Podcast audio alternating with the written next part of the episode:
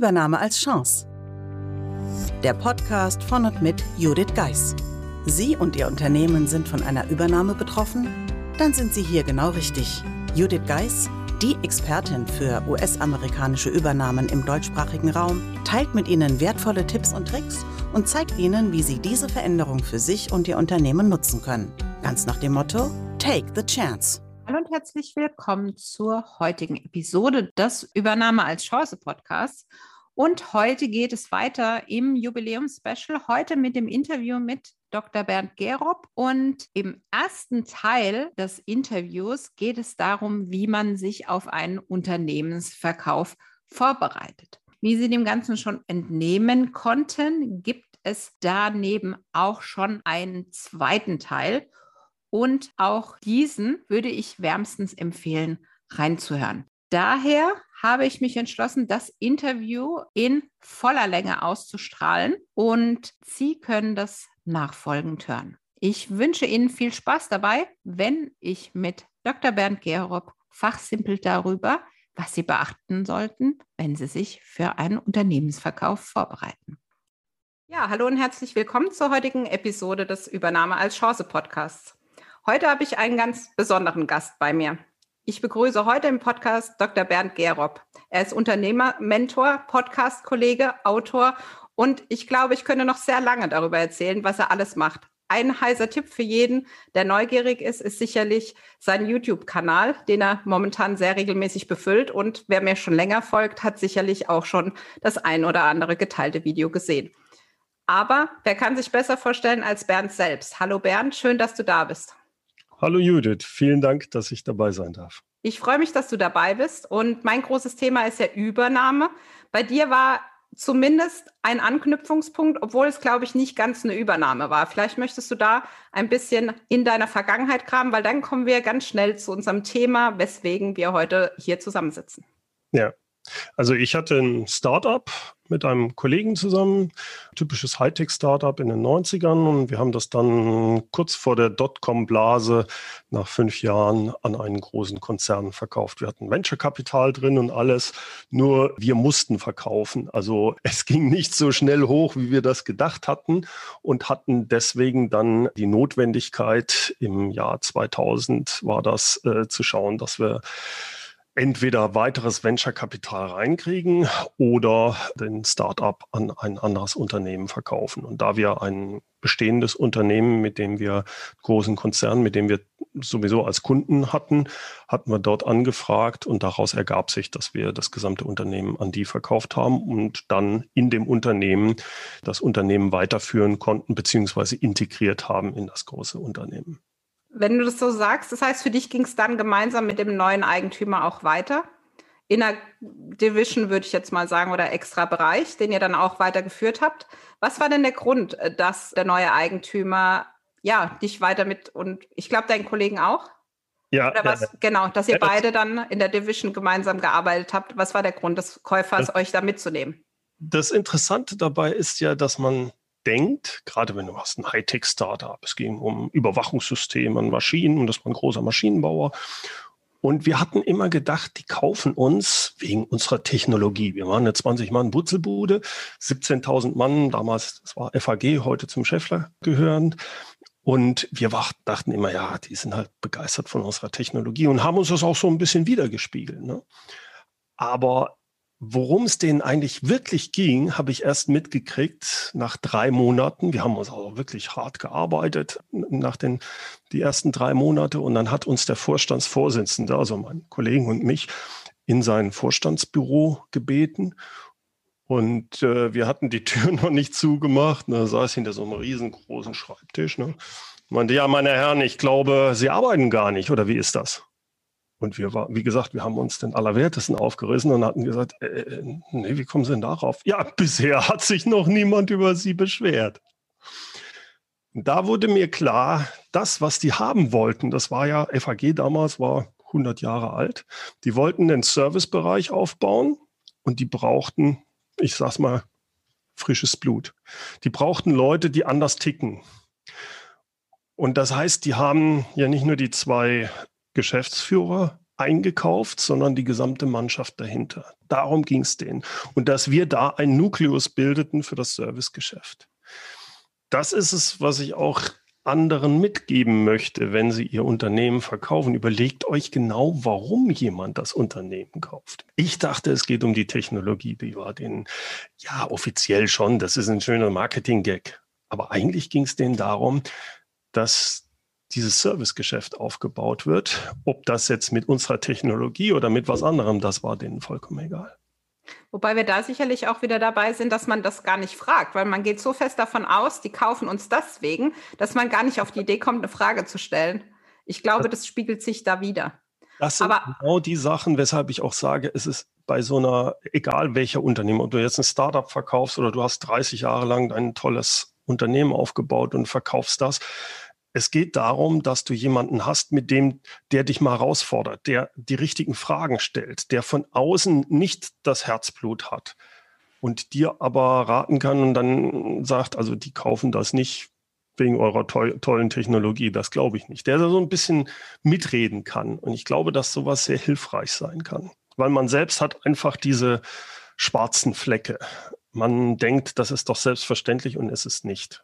Und da komme ich auch nicht raus, wenn ich nicht von außen angetitscht werde quasi.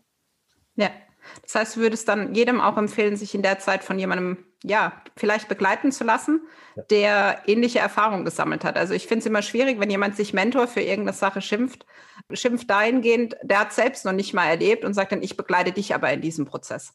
Ja. Weil also ich könnte zum Beispiel, ich mache es nicht, das ist nicht mein Geschäfts, aber ich könnte auch nur jemandem wirklich unterstützen bei einem solchen Prozess, wenn er wirklich in dieser Situation als Startup ist.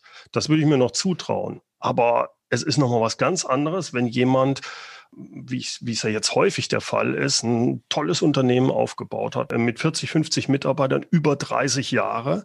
Der hat ganz andere Erfahrungen gemacht und der verkauft jetzt das. Da würde ich dem auch in jedem Fall raten, verschiedene Arten von Berater zu haben. Ich brauche einen, der mich steuerlich berät, der, der, der rechtlich und dann einen, das ist gerade im Verkaufsprozess ganz wichtig, waren wir damals auch froh, so jemanden zu haben, der die Verhandlungen führt weil man selbst ist so emotional ja gebunden. Jetzt stelle ich mir, das ist noch eine Sache mit so einem Startup, was fünf Jahre, jetzt stelle ich mir vor, ich habe mein Leben verkaufe ich ja gerade, wenn ich 30 Jahre lang ein Unternehmen aufgebaut habe.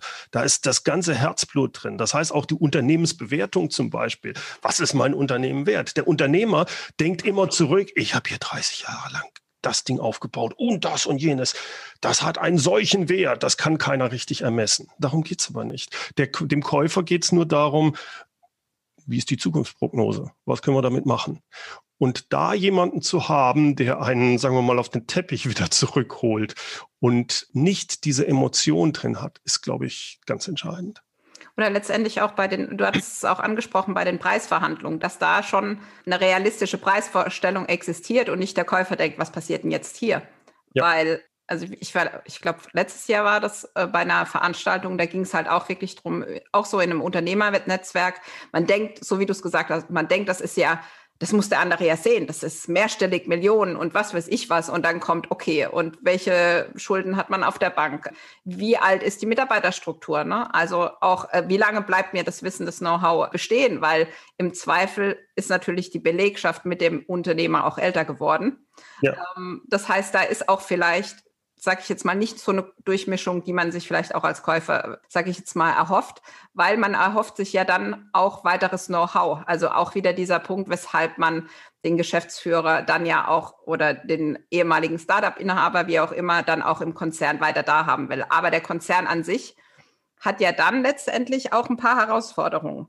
Da sind aber noch andere Punkte mal. Okay. Ein ganz wichtiger Punkt ist gerade das bei den so ein bisschen den, diesen typischen tollen Unternehmen, die jemand aufgebaut hat über 20, 30 Jahre und er hat jetzt 50 Mann, vielleicht 100 Mann habe ich schon gesehen. Aber das Unternehmen ist immer noch so aufgestellt, dass es nicht leben kann ohne den Unternehmer. Das heißt, der Unternehmer hat keine, diese Prozesse vielleicht nicht sauber dokumentiert. Er ist immer noch in vielen Entscheidungen, operativen Entscheidungen der wichtigste Mann. Und das reduziert den Kaufpreis signifikant, weil das ist auch verständlich. Selbst wenn ich den ins, nachher mit übernehme, wo wir gleich drüber sprechen, was schwierig ist, äh, was passiert denn, wenn der gegen, mit dem Auto gegen die Wand fährt? Dann ist auf einmal von heute auf morgen das Ding nichts mehr wert oder viel deutlich weniger. Das heißt, es ist ganz wichtig, dass ich ein super Management-Team möglichst aufgebaut habe, dass ich vielleicht auch bestimmte Sachen schon digitalisiert habe, was auch immer, aber dass die Prozesse dokumentiert sind, gelebt werden, dass es im, im Endeffekt darum geht, dass das Unternehmen, dass der Unternehmer wirklich ein Unternehmer ist und sich also fast unabhängig das Unternehmen von ihm gemacht hat. Und viele haben das nicht. Also ich habe hier zwei Beispiele leider wirklich aus meiner täglichen Praxis. Das eine ist wirklich, dass der Inhaber tödlich verunglückt ist an einem Wochenende. Das heißt, die komplette Führungsmannschaft war zwar da, aber die war paralysiert, weil es ist genau das letzte Go gab es immer von ihm. Also die hatten irgendwie alles, aber letztendlich hatte er sozusagen die Nummer, wenn es drauf ankam, dann musste der Chef, Chef, Chef irgendwo angerufen werden und, ja. und, und. Bei dem Unternehmen war ich, glaube ich, bestimmt fünf Jahre nach diesem Todesfall, die waren immer noch paralysiert. Boah. Es gab eine Gedenkstätte in dieser Firma für diesen Unternehmer. Also ich habe ihn nie gekannt. Also es natürlich, was er da aufgebaut hat, Respekt.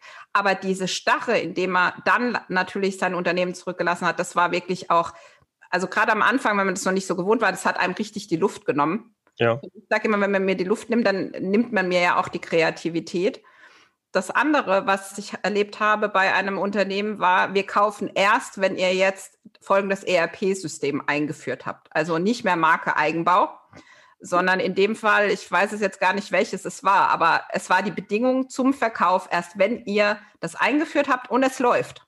Okay. Dann vollziehen wir auch. Ja, also da hat der Käufer wahrscheinlich in der Vergangenheit eine blutige Nase geholt, verständlicherweise, und das als Voraussetzung gemacht. Das kann ich gut nachvollziehen, ja. Also wenn die Unternehmen viel größer werden, wenn sie jetzt mal 400, 500 Mann sind, dann ist das manchmal vielleicht immer noch, aber meistens dann so nicht mehr das Problem. Aber gerade bei diesen KMUs, die sagen wir mal so bis 100 Mitarbeiter. Ich habe auch welche, wo es 150 Mitarbeiter haben, wo ich denke, um Gottes Willen ist das noch stark vom Unternehmer abhängig, der sich einfach nicht rausziehen kann. Wobei man da auch fairerweise dazu sagen muss, das Unternehmen ist ja genauso erfolgreich geworden. Also es war nicht unbedingt ein Fehler, das so zu machen. Das wäre falsch formuliert ein Unternehmen durchläuft bestimmte Phasen und wenn der Unternehmer sowas so aufgebaut hat, sein Herzblut reingesetzt hat und dann ist das Ding, dann ist er der Experte, dann ist das halt so. Aber er muss dann erkennen, wenigstens ein, äh, ich, das ist nicht tragbar langfristig. Ich muss hier was verändern und das bedeutet meistens, er muss sich verändern. Das heißt, wenn er das erkennt, ich schreibe immer von er, weil es sind fast immer Männer, die zumindest mit denen ich zu tun habe bei diesen Konstrukten. Ist es wichtig, dass er das erkennt und sich verändert. Und da tun sich unheimlich viele schwer mit und das geht nicht von heute auf morgen. Aber ich kann den Unternehmenswert, wenn ich also sage, ich möchte eigentlich das Ding mit 65 äh, weitergeben oder verkaufen, ist es so wichtig, diese Übergang zu machen, dass ich nicht mehr das Bottleneck im Unternehmen bin, sondern dass ich delegiere, dass ich die Prozesse so aufbaue, dass es auch ohne mich funktionieren kann. Und da tun sich viele schwer mit, ja. Und du sagst es auch richtig. Also so einen Verkauf macht man nicht mal eben. Das heißt, man muss ihn vorbereiten. Ich sage jetzt mal aus der Bilanzbuchhalterecke heraus, die Bilanz muss dafür auch vorbereitet werden, die Zahlen müssen aufbereitet werden. Man mhm. muss genau überlegen, wo, wo will man eigentlich hin.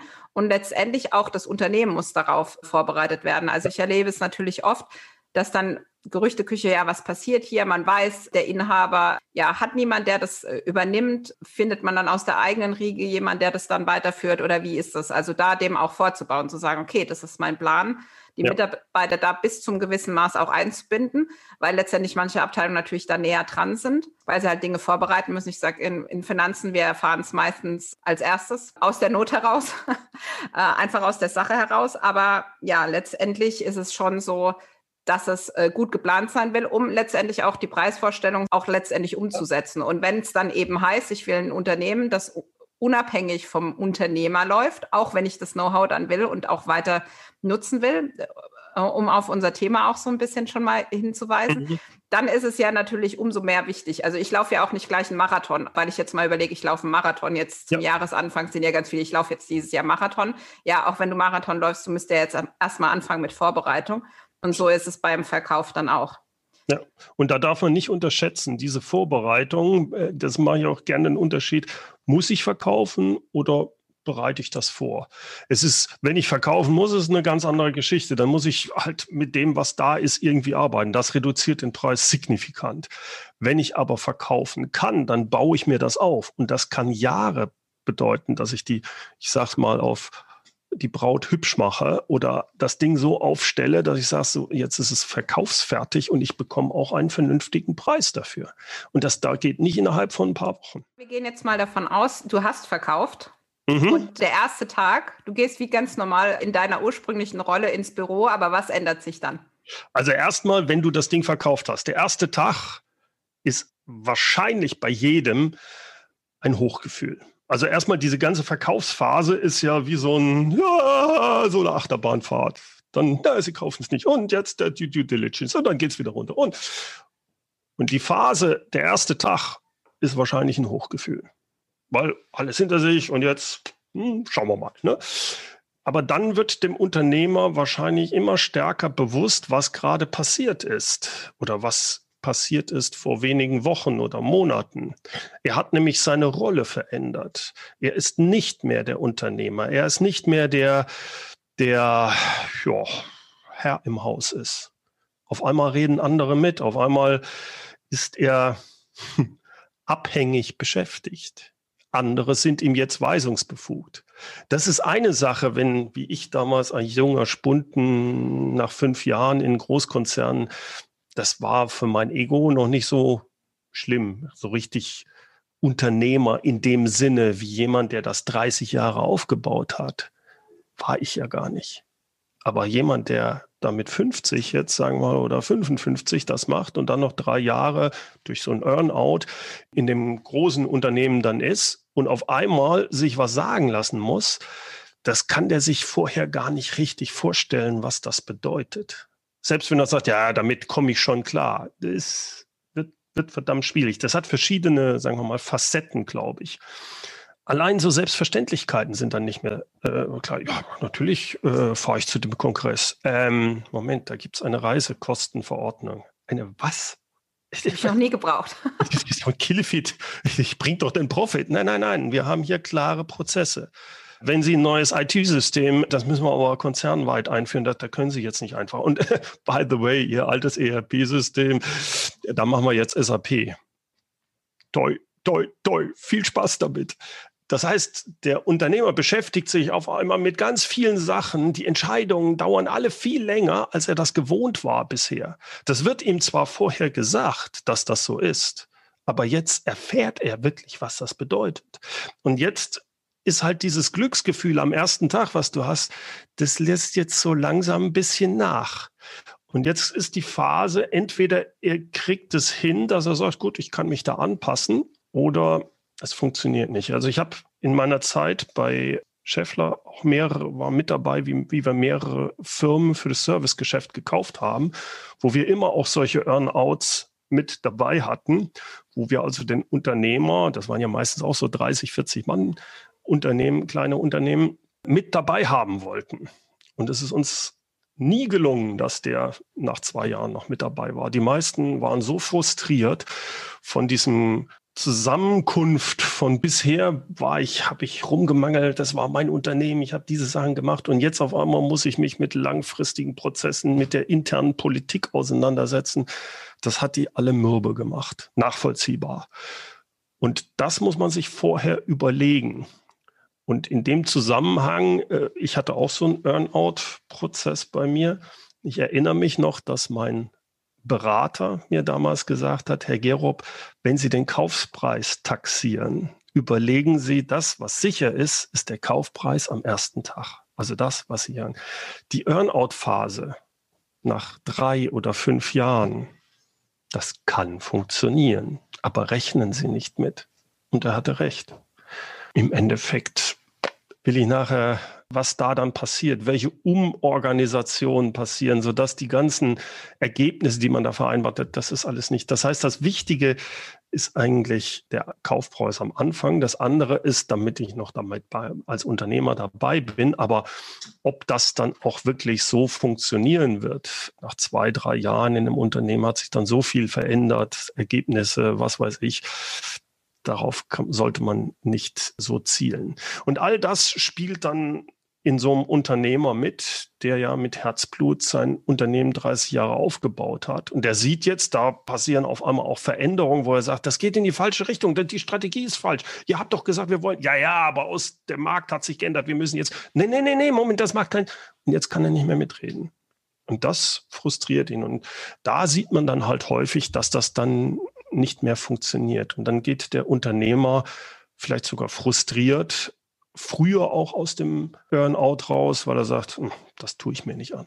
Also ich will mir das sozusagen nicht angucken, was da mit meinem Unternehmen passiert, das ja mittlerweile gar nicht mehr erstens nicht seins ist und zweitens in was anderes aufgegangen ist. Und in ja. deren Strategie kann es ja durchaus richtig sein. Absolut. Nein, nein, das ist, also ich, ich will das gar nicht bewerten. Es, es sind zwei Systeme. Das eine System war bisher das Unternehmen des Unternehmers, der hat aber das Unternehmen jetzt verkauft. Und jetzt wird das integriert in dieses andere System. Das andere System hat eine andere Kultur und äh, hat andere Ziele, andere Leute, die da mitarbeiten. Und beides hat seine Berechtigung. Ich muss verstehen, dass ich als Unternehmer mein Unternehmen verkauft habe und jetzt nur noch bedingt da vielleicht beratend mitreden kann, aber die letzte Entscheidung habe ich nicht mehr. Punkt. Und ich will das mal an einem ganz banalen kleinen Beispiel, kulturellen Beispiel klar machen, was das bedeutet. Ein Unternehmer, der 30 Jahre lang sein Unternehmen aufgebaut hat, der ist durch Höhen und Tiefen gegangen. Natürlich, allein von der Sprache, wie er spricht, wenn, wenn du dich mit so jemandem unterhältst und, und er ist ehrlich, sagt er natürlich, ja klar, habe ich Angst gehabt. Da gab es Zeiten, wusste ich nicht, wie ich die Löhne zahlen müssen. Der Begriff Angst kommt dem auch einfach so äh, über den Mund. Natürlich war ich ängstlich und natürlich habe ich auch mal schlecht da geschlafen und, und alles. Das wird er so sagen. Ein angestellter Manager wird nicht sagen, er hat Angst. Er wird davon sprechen, dass er befürchtet, dass und das passieren könnte oder sonst was. Es ist eine andere, ja, er ist ein angestellter Manager und es ist ihm wichtig und es sollte ihm wichtig sein, damit, äh, damit er überhaupt überleben kann in einem Konzern, wie er von anderen gesehen wird. Jetzt kann man das gut oder schlecht finden, aber so, so ist es. Das Gleiche ist wie mit einem Unternehmer sagt, ja, ich habe hier ein Problem, unsere Software funktioniert nicht richtig, das und das. Der Manager würde sagen, ich habe kein Problem, ich habe eine Herausforderung. Also die, das sind so banale, wo man drüber schmunzeln kann, aber das macht nachher die, die, auch die Kultur ist da unterschiedlich. Und je nachdem, wie die, wie der Konzern aufgebaut ist, wenn ich, wenn es ein Konzern ist, als Beispiel, es kann auch ein mittleres Unternehmen schon ein bisschen größer sein, was Konzerndenke in der Art hat. Da habe ich es viel mehr mit Politik zu tun. Das heißt, ich bin aber 30 Jahre lang anders aufgetreten. Gut, ich habe mit Kunden verhandelt, aber das ist was anderes. Wenn ich jetzt intern mit Leuten, das ist ein, die Entscheidungen laufen länger. Ich muss genau wissen, die Hidden Agendas, was tut man, was tut man nicht. Und da darf ich nicht meine bisherige ähm, Sachen anlegen. Ja, aber das macht doch keinen Sinn. Ja, häufig außenstehend macht das keinen Sinn. Es hat aber einen bestimmten Grund, warum das so ist. Und wenn ich mich nicht an diese Sachen halte, verliere ich einfach. Das sagt mir aber keiner. Weil auch die wiederum ihre ja, schwarzen Flecke haben, über die sie gar nicht nachdenken, so wie der Unternehmer nicht drüber nachdenkt. Also nochmal, es ist nicht gut und schlecht, sondern es sind einfach zwei unterschiedliche Systeme. Und ich bewege mich jetzt als Unternehmer in ein anderes System und muss mich dort anpassen. Und das fällt verständlicherweise schwer, wenn ich 30 Jahre lang in ganz anderem Umfeld für mich unterwegs war, in einem anderen System. Im Endeffekt hat der Unternehmer ja dann sozusagen einen Kulturschock. Ja. Um es mal so zu sagen. Und vielleicht auch die andere Kultur, die geschockt wird dadurch, dass da jemand vielleicht ganz anders auftritt. Exakt. Du hattest es im Vorgespräch schön gesagt, wenn der dann zu oft über Probleme redet, dann wird er vielleicht ganz schnell ein Problem.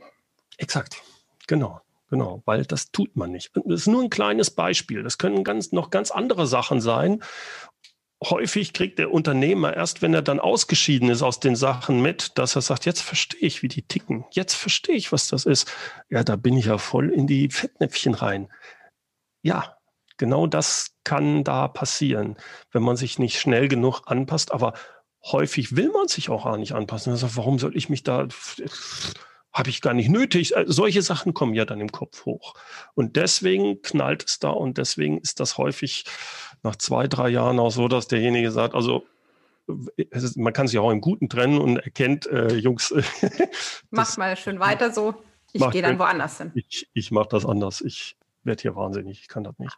Aber so wie du es auch sagst, mit dem, dass es knallt, dann ist es ja manchmal, dass es ja, relativ schnell knallt. Das heißt, der Unternehmer ist dann relativ schnell in der Situation. Also ich meine, zwischen dass es knallt und dass er das Unternehmen dann vielleicht auch direkt verlässt, ja. geht ja meistens schnell. Und da ist dir sicherlich, und mir ist es zum Teil auch auf, schon aufgefallen, dass der Unternehmer für dann eigentlich keinen Plan hat, weil er will dann weg von dieser Situation.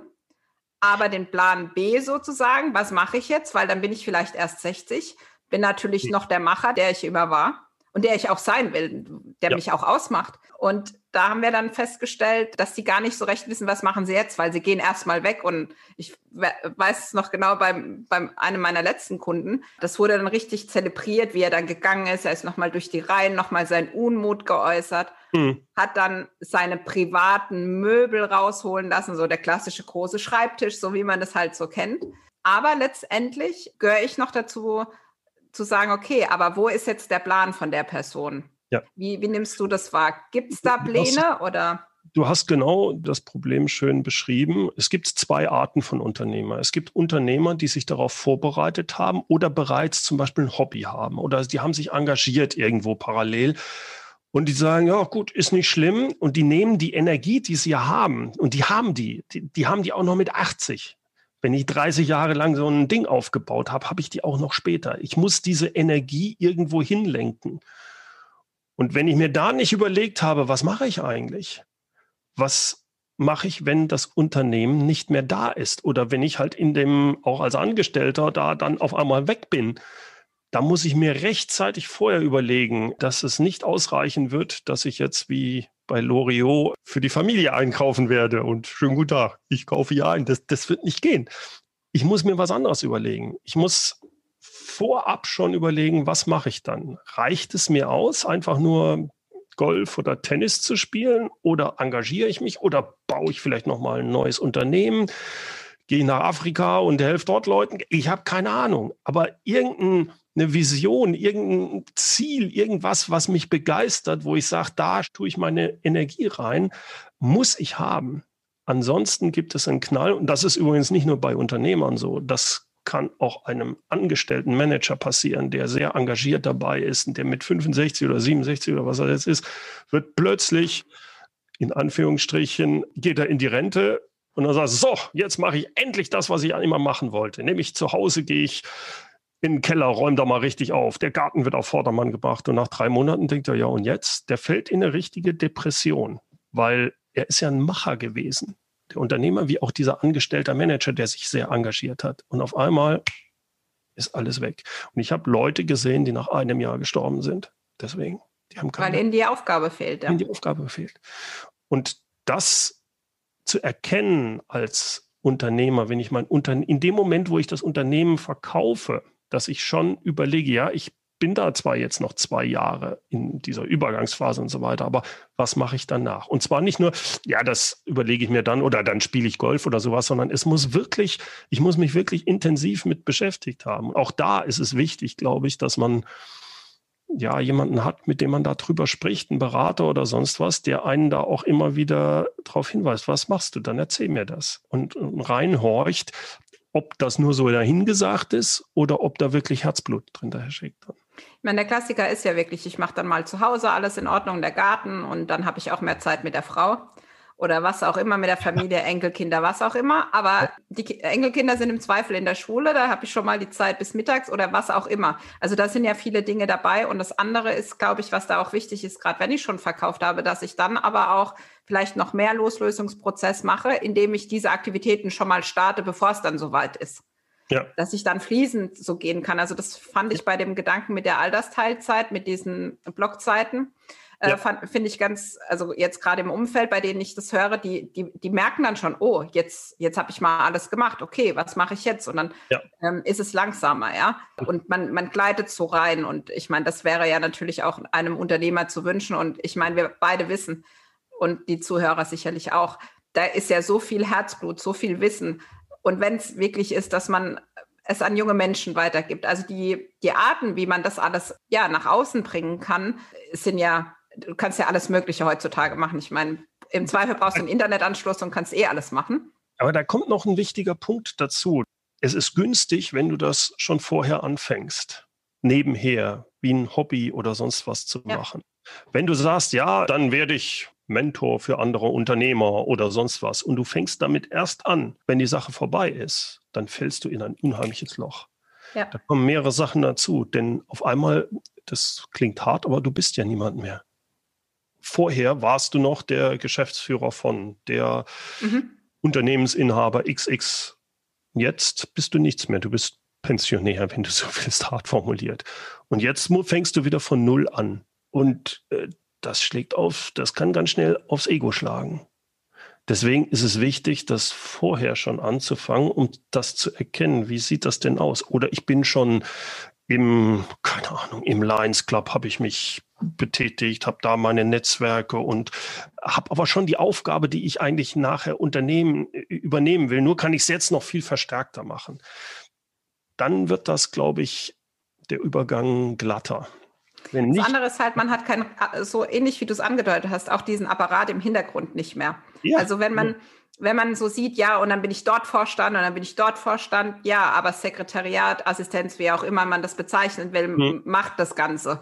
Administrative. Und jetzt sitze ich plötzlich daheim und soll plötzlich selbst die Einladung schreiben. Und wie geht es eigentlich nochmal mit dem Internet? Also, um es jetzt mal sehr plastisch ja, zu sagen. Nee, nee, äh, wie und äh, also auch diese Sachen. Und ich finde es halt einfach wirklich wichtig, dass man da ein, einfach seinen Weg findet und sucht. Und ich glaube, das was uns wirklich durch das ganze Gespräch hin begleitet. Man muss es auch, obwohl man der Geschäftsführer, der Inhaber ist, Gesellschafter, Geschäftsführer, wie auch immer, man muss es nicht alleine machen. Also was wir mit Sicherheit beide wirklich jedem ans Herz legen sollten, wollen, wie auch immer, ist an den Positionen, an den Stationen vor allem auch die richtigen Leute, auch die zu finden. Wer bekleidet mich da, ist ein Prozess.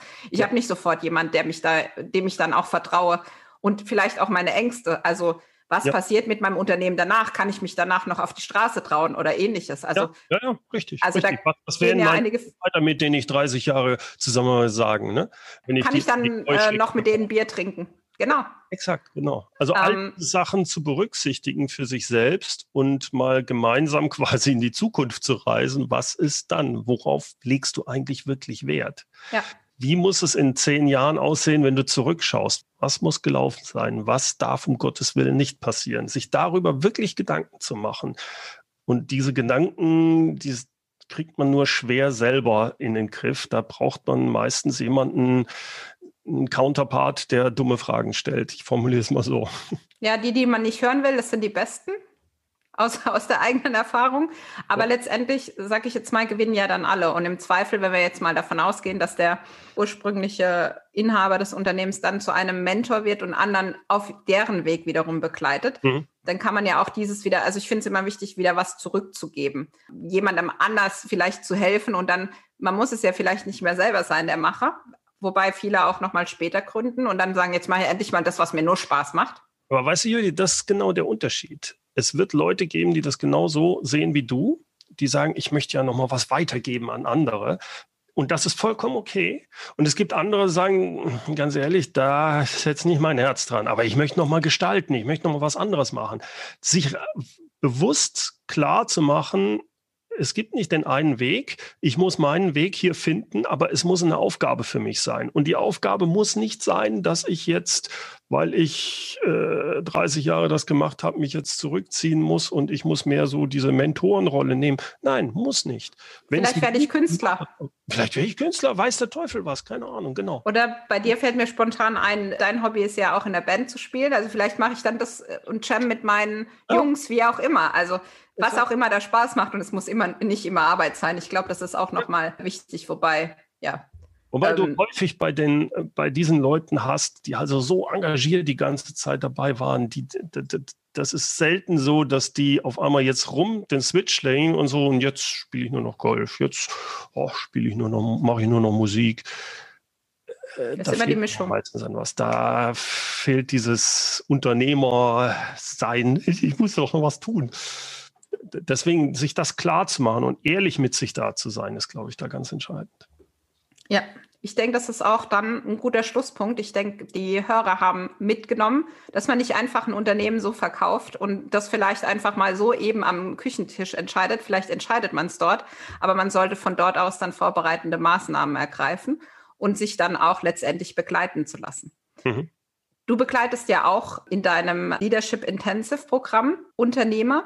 Ja, wobei es mir da weniger um diesen Unternehmensverkauf geht, sondern da geht es mir hauptsächlich darum, diese Phase, die ich vorhin mal angesprochen habe, dass Unternehmer ein, ein, Unternehmen aufbauen und irgendwann sich wiederfinden, nach 20 Jahren zum Beispiel, und sagen, oh, ich bin so stark im Operativen zuständig, ich würde gerne mehr ich würde gerne entweder weniger tun, mehr mit der Familie tun oder ich würde gerne einfach mehr mich um Strategie kümmern, aber ich bin ja hier ständig mit Einzelheiten beschäftigt. Ich werde wegen jeder Sache gefragt.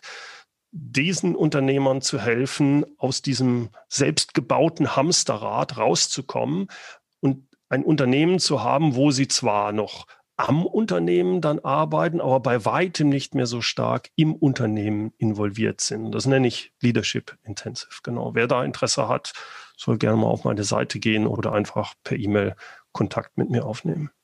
Genau, und wie bei der Einführung besprochen, ob Sie lieber Videos anschauen, ob Sie lieber lesen oder ob Sie lieber hören, so wie jetzt den Podcast. Bernd hat da verschiedene Dinge vorbereitet und ich gehe davon aus, in diesem Programm ist es ja auch so, dass, dass man sich dann erstmal austauscht, ob man zusammenpasst. Die Chemie ist sehr wichtig in so, solchen Themen. Also von dem her darf ich Ihnen das wärmstens ans Herz legen. Jetzt ist die Zeit schon wieder rum, sozusagen für heute. Lieber Bernd, ich sage vielen, vielen Dank, dass du heute dabei warst, dass du dein Wissen mit uns geteilt hast und freue mich natürlich auch, weil wir werden dieses Jahr nochmal sprechen, wenn mein Buch dann rauskommt. Von dem her, ja, also vielen Dank auch, dass du sozusagen schon in den Anfängen hier äh, zu Besuch bist. Und was für mich mit der Grund war, warum der, der erste sozusagen war, den ich hier interviewe, ist, du hast mir damals die Chance gegeben, das erste Podcast-Interview zu führen. Also auch in dem Sinne nochmal vielen, vielen Dank. Ich bedanke mich bei dir, hat mir viel Spaß gemacht. Bis demnächst. Ich freue mich. Bald. Wenn Ihnen diese Folge gefallen hat und Sie Tipps und Anregungen für sich mitnehmen konnten, dann freuen wir uns, wenn Sie den Podcast weiterempfehlen. Außerdem können Sie helfen, den Podcast bekannter zu machen indem Sie eine Bewertung bei Apple Podcast dalassen. Vielen Dank für Ihre Unterstützung.